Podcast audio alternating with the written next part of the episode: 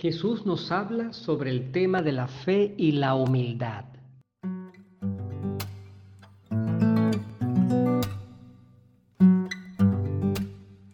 Hola, soy Alfredo Fermín, un cura apasionado por los temas bíblicos, y esto es Biblos Podcast, para todos los que quieran recorrer conmigo el maravilloso mundo del libro de los libros. Bienvenidos. Bienvenidos de nuevo a una muy buena noticia domingo 27 del tiempo ordinario, capítulo 17 del evangelista Lucas, de los versículos 5 al 10. Bien, estamos acostumbrados ya a escuchar estas notas con algunas referencias de los estudios de los biblistas y aquí hay que decir algo importante que tal vez no sea del interés de todos los que escuchan, pero no está mal que lo escuchen al, menos una vez en su vida. Y es lo siguiente, cuando los biblistas estudian textos como este de Lucas, que tienen sus paralelos en Mateo y en Marcos, nos damos cuenta de que las palabras de Jesús están colocadas en diversos contextos. Primero que el Evangelio que se propone este domingo se divide en dos partes, desde los versículos 5 al 6 y luego del 7 al 10. Dos enseñanzas completamente distintas, pero como decimos los que estudiamos la Biblia, siempre hay un mensaje y hay un porqué solo que a veces se nos hace difícil descubrir. Por ejemplo, la enseñanza de la fe y de la humildad están completamente en contextos distintos en los otros dos evangelios sinópticos, repito, Marcos y Mateo. Pero Lucas une estas dos parábolas acerca del grano de mostaza y del siervo inútil, que son los dos grandes temas. Y por lo tanto, pues los biblistas dicen que pudo haberlo dicho Jesús en cualquier momento. Algunos piensan que estos temas fueron tratados al inicio de la vida de Jesús y otros que al final, ya en Jerusalén.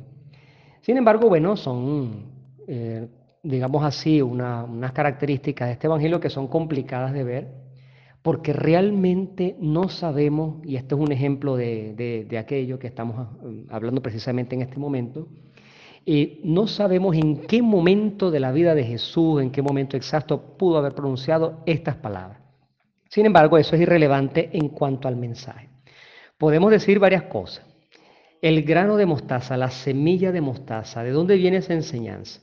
Ante todo, los apóstoles se acercan al Señor y le piden, aumentanos la fe.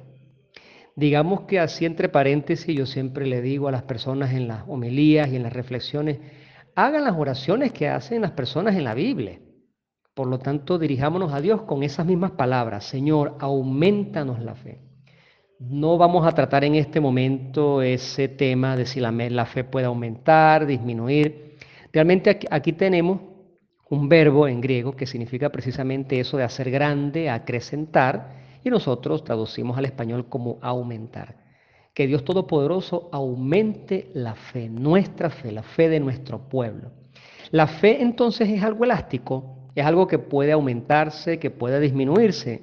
Pues al parecer sí. ¿En qué sentido? En estos días yo estuve predicando que una persona bautizada recibe el don de la fe. Es imposible que una persona no tenga fe. Todos tenemos fe, solo que no todos la tenemos, si me permiten el verbo, activada. Pero si utilizamos el verbo que aparece aquí en este texto, no la tenemos aumentada. El aumento de la fe indica que hay una gracia de Dios de por medio. Y ese es el primer punto que quería tratar aquí. Y bueno, precisamente siguiendo este aspecto, Jesús lanza el ejemplo del grano de mostaza o la semilla de mostaza. Pero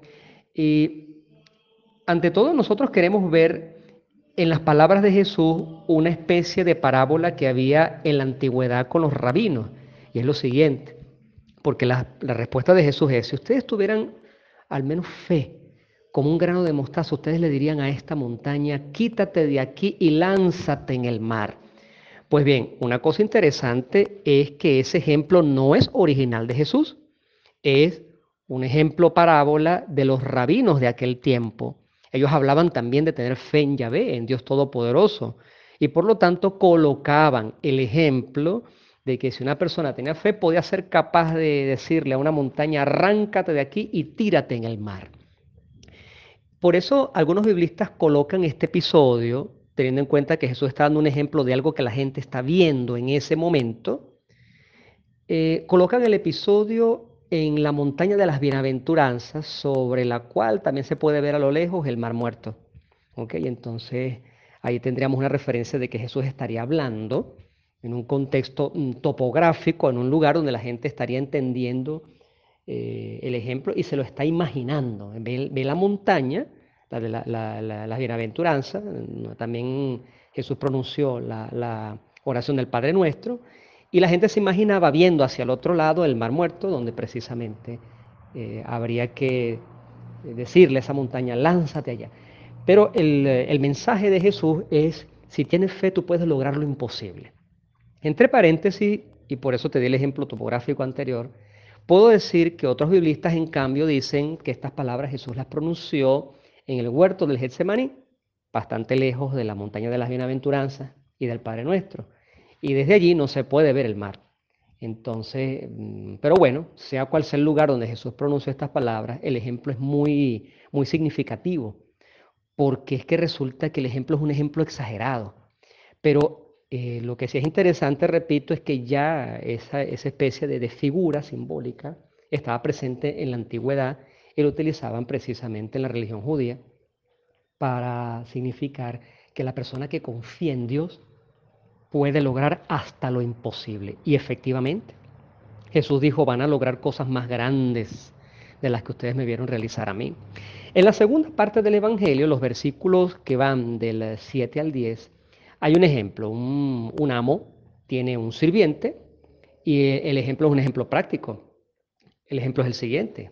¿Quién de ustedes que tiene un sirviente, mm, así como cuando un amo tiene a una persona que le ayuda con los quehaceres en la casa y esa persona sale al campo, hace todo. ¿Quién de ustedes cuando regresa cansado de su trabajo le dice, mira, siéntate a la mesa a comer? Nadie, nadie le dice eso, sino que sigue con tus obligaciones. Sírveme a mí que estoy sentado en la mesa.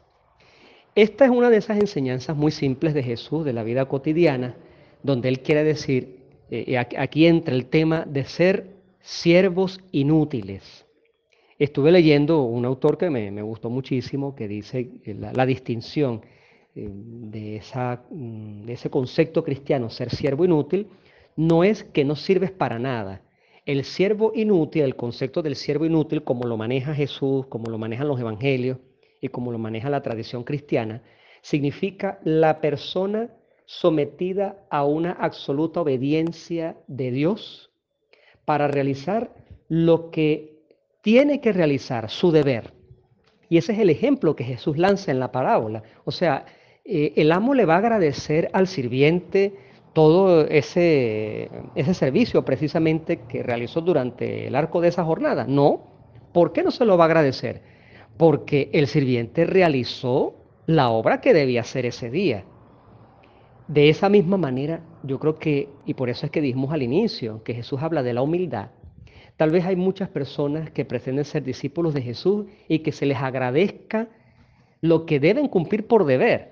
¿Es que acaso Dios tiene que agradecernos porque nosotros cumplamos los mandamientos, con que nosotros seamos virtuosos?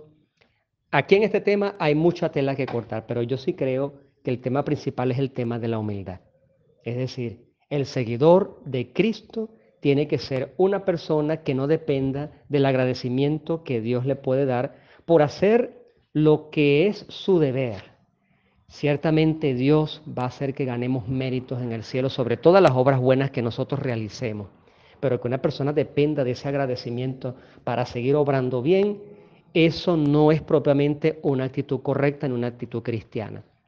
Si me permiten, abro también un pequeñísimo paréntesis sobre este tema, porque hoy en día existen personas que no se encuentran muy bien me estoy refiriendo a ciertas situaciones de depresión o de autoestima que son graves y, bueno, ciertamente incluso trasladan aspectos de su enfermedad a la relación con Dios y se sienten desvalorizadas y se sienten menos que los demás y se sienten que Dios no las quiere, se sienten que Dios no, no, no las escucha.